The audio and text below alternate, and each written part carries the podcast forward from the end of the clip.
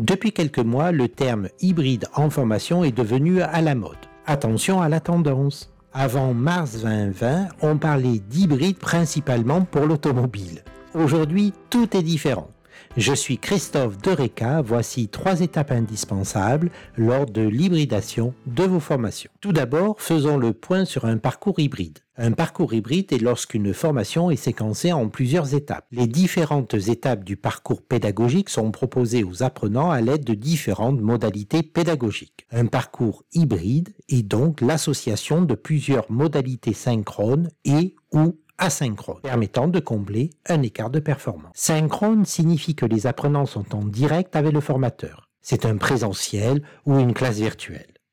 Asynchrone, les apprenants sont seuls à distance pour participer à un e-learning, une capsule pédagogique ou un micro-learning par exemple. À présent, voyons les trois étapes de conception d'un parcours hybride. C'est parti. Étape 1.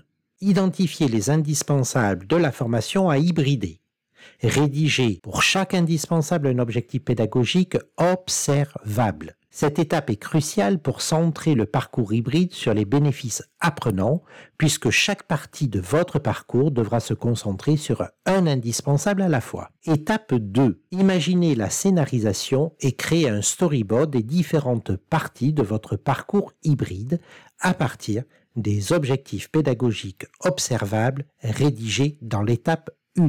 À la fin de cette étape, vous devriez être en mesure de décider des modalités de transfert pour votre parcours hybride, ainsi que des moyens d'évaluation, les effets de performance pour chaque modalité choisie. Attention, l'erreur la plus commise au moment de la conception d'un parcours hybride est de décider des modalités pédagogiques avant d'avoir identifié les indispensables, rédigé les objectifs pédagogiques et imaginé le storyboard. Étape 3 concevoir les différents modules à l'aide d'un modèle de conception adapté à la modalité pédagogique choisie. Par exemple, pour un présentiel, on utilisera le cycle d'apprentissage pour concevoir les séquences. Pour une classe virtuelle, on préférera le modèle CPA etc. Rappelons que lors des modules synchrones, le formateur est présent pour faciliter le processus d'apprentissage. En revanche, lors des modules asynchrones, les apprenants sont seuls. Le rôle du formateur change. Il devient alors le coach digital. Son rôle sera d'humaniser les étapes asynchrones, de donner du feedback positif régulièrement et d'évaluer l'apprentissage après chaque module. L'erreur est de penser que l'apprenant suivra ces modules asynchrones en toute autonomie. Faux, archi faux. Le lien avec le facilitateur ou la facilitatrice est nécessaire, voire